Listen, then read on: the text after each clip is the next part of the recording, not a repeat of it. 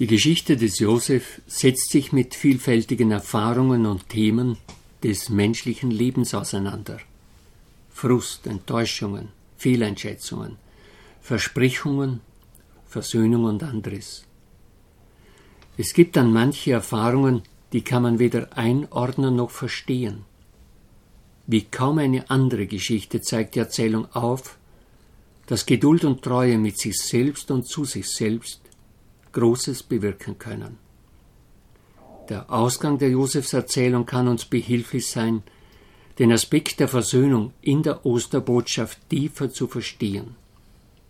Wie am Ende Josef seine Brüder zur Versöhnung hinführt, so führt der Auferstandene die Menschheit zur Versöhnung.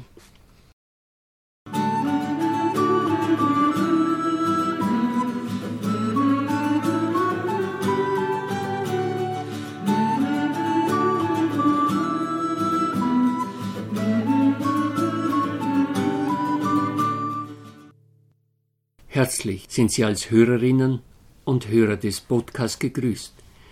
Ich wünsche Ihnen, dass Ihr Glaube Inspirationen erfährt. Die zweite Reise der Brüder nach Ägypten. Der Hunger lastete weiter schwer auf dem Land Kanaan. Das Getreide, das die Brüder in Ägypten gekauft hatten, ging zur Neige. Da sagte der Vater zu den Söhnen, Geht nach Ägypten und kauft nochmals Getreide. Die Rede des Vaters Jakob war an diesem Morgen verändert. Er sprach zu ihnen wie nach der Nacht am Jabok, in der er bis zur Morgenröte gekämpft hatte und dann den neuen Namen Israel, Gottesstreiter, erhielt. Seine Stimme war warm und versöhnlich.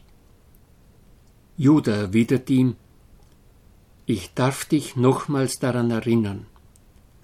Der Mann hat uns ausdrücklich gesagt, kommt mir ja nicht mehr unter die Augen, wenn ihr nicht euren Bruder mitbringt.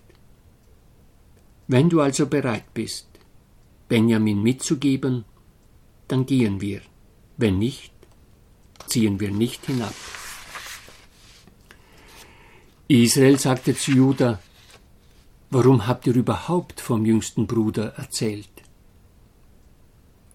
Jude erklärte, wie es dazu kam. Der Mann hat sich genau über die Verwandtschaft erkundigt.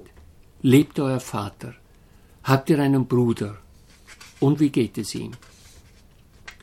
Wir haben ihm Auskunft gegeben. Wir wollten ehrlich sein, nachdem er uns vorwarf, dass wir Spione seien. Konnten wir denn ahnen, dass er sagt, bringt ihn herab? Judah sprach bittend zu seinem Vater, Lasst den Knaben mit uns ziehen, dann können wir aufbrechen. Nur dann werden wir am Leben bleiben und nicht sterben. Wir, du und unsere Kinder. Ich verbürge mich für ihn, für Benjamin. Wären wir gleich losgegangen, wären wir schon wieder zurück. Jakob überlegte lange bis weit in die Nacht hinein. Doch die Not und der Hunger in der Familie, bei den Frauen und Kindern war groß. Wenn die Söhne nach Ägypten gehen, so begann er zu überlegen, was muss dann sein, damit die Reise gelingen kann und sie am Leben bleiben. Dann redete Jakob zu seinen Söhnen, wenn es schon sein muss, dann macht es so. Nehmt von den besten Erzeugnissen des Landes mit und überbringt es dem Mann als Geschenk. Mastik, Honig, Dragakant, Ladanium, Pistazien und Mandeln. Es sind Geschenke. Man kann mit ihnen Waren haltbar machen Heilsalben oder zumindest guten Duft erzeugen. Nehmt zusätzlich den doppelten Geldbetrag mit. Jenes ursprüngliche Zahlgeld, das in euren Säcken lag, gebt es ihm eigenhändig zurück. Vielleicht war es ja nur ein Versehen. Nehmt euren Bruder mit, geht und kommt gut zurück. Der höchste Gott lasse euch Erbarmen finden bei dem Mann in Ägypten, damit er euch und den anderen Bruder freigibt. Er ließ sie gehen, obwohl ihn große Angst befiel. Vor allem quält ihn der Gedanke, verliere ich zuletzt alle meine Kinder. Die Brüder bei Josef. Die Brüder machten sich für die Reise bereit und nahmen alles mit, was ihr Vater aufzählte und was sie sich vorgenommen hatten. Als sie in Ägypten ankamen, traten sie vor Josef hin. Als Josef Benjamin bei ihnen sah, beauftragte er den Hausverwalter, sie in sein Haus zu führen, ein Tier zu schlachten und ein Mahl zu bereiten. Als die Brüder mitbekamen, dass sie ins Haus des Ägypters geführt werden, bekamen sie Angst. Sie dachten, es sei wegen des Geldes, das auf den Säcken lag. Man würde sie hier überfallen und sie und die Esel zu Sklaven machen. Sie begannen deshalb sogleich mit der Rede Bitte, Herr, wir sind schon einmal hier gewesen, um Brotgetreide zu kaufen. Als wir aber in die Herberge kamen und unsere Getreidesäcke öffneten, siehe, da lag das Zahlgeld eines jeden von uns oben auf dem Sack. Wir bringen es wieder zurück. Wir haben noch zusätzliches Geld dabei, um Brotgetreide einzukaufen. Wir wissen nicht, wer das Geld in die Säcke zurückgelegt hat.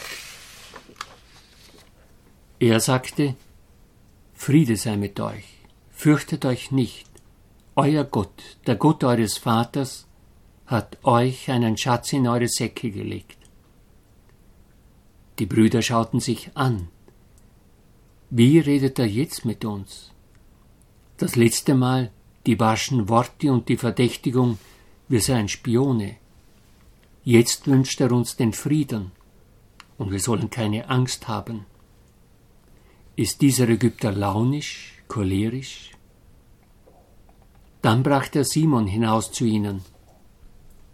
Es sah gut aus. Sie wurden ins Haus geführt, sie bekamen Wasser, um die Füße zu waschen, den Tieren wurde Futter gebracht. Bis zum Mittag legten sie die Geschenke bereit denn sie hatten gehört, dass sie dort essen sollten. Das Mahl. Als Josef ins Haus kam, überreichten sie ihm die Geschenke, die sie in Händen hielten, und warfen sich vor ihm auf die Erde nieder. Josef erkundigte sich, wie es ihnen gehe, und fragte, Geht es eurem alten Vater gut, von dem ihr erzählt habt? Ist er noch am Leben? Sie erwiderten, Deinem Knecht, unserem Vater, geht es gut, er lebt noch. Dann verneigten sie sich und warfen sich auf die Erde nieder. Als er seine Augen erhob und seinen Bruder Benjamin, den Sohn seiner Mutter, erblickte, fragte er, Ist das euer jüngster Bruder, von dem ihr mir erzählt habt? Und weiter sagte er, Gott sei dir gnädig, mein Sohn. Dann ging Josef schnell weg in einen anderen Raum. Es überkam ihn und er begann zu weinen. Dann wusch er sein Gesicht und kam wieder zurück und sagte, Tragt das Essen auf. Man trug das Essen auf, getrennt für ihn, für sie und für die mit ihm speisenden Ägypter. Die Ägypter können nämlich nicht gemeinsam mit den Hebräern essen, weil das für die Ägypter ein Gräuel ist. Sie aßen vor ihm entsprechend ihrem Alter, vom Erstgeborenen bis zum Jüngsten. Da blickten die Männer sich wieder verwundert an. Wie kommt das? Man ließ ihnen Gerichte vorsetzen. Was man Benjamin vorsetzte, übertraf das aller anderen um das Fünffache. Sie tranken mit ihm und wurden trunken. Ein Leben mit geheimnisvollen Spuren. Als Josef zu Hause von den Garben, die sich vor seiner Garbe verneigten, geträumt hatte, hatte er keine Ahnung, was das bedeuten könnte. Sollte er wirklich Herr über die Brüder werden? Als sie nun vor ihm niederfielen, erinnerte er sich an den Traum. Es liegt viel Zeit dazwischen. Noch gibt er sich nicht zu erkennen. Sie hatten ihn ja verkauft. Ist da nicht Zurückhaltung und Vorsicht angebracht? Sind die Brüder die gleichen wie damals oder sind sie verändert? Bei einer so tiefen Verletzung braucht das Aufeinander zugehen Zeit. Viel Zeit. Die Brüder haben einst Josef verkauft und in der Luft hängen lassen. Nun hängen sie selbst in der Luft. Es passieren Dinge, die sie nicht verstehen. Die Sache mit dem Zahlgeld, die Frage nach der Familie, die gegenwärtig gute Behandlung, die Reihenfolge nach dem Alter beim Essen. Sie sind beunruhigt. Sie fragen, kennt man uns? Was weiß man über uns? Ist es Zufall oder verborgene Taktik? Spielt da jemand mit uns? Sind es die Ägypter oder vielleicht sogar Gott selbst? Sie tun ihr Möglichstes, um Vertrauen zu gewinnen. Ihre Antworten sind ehrlich, sie stehen zur Wahrheit.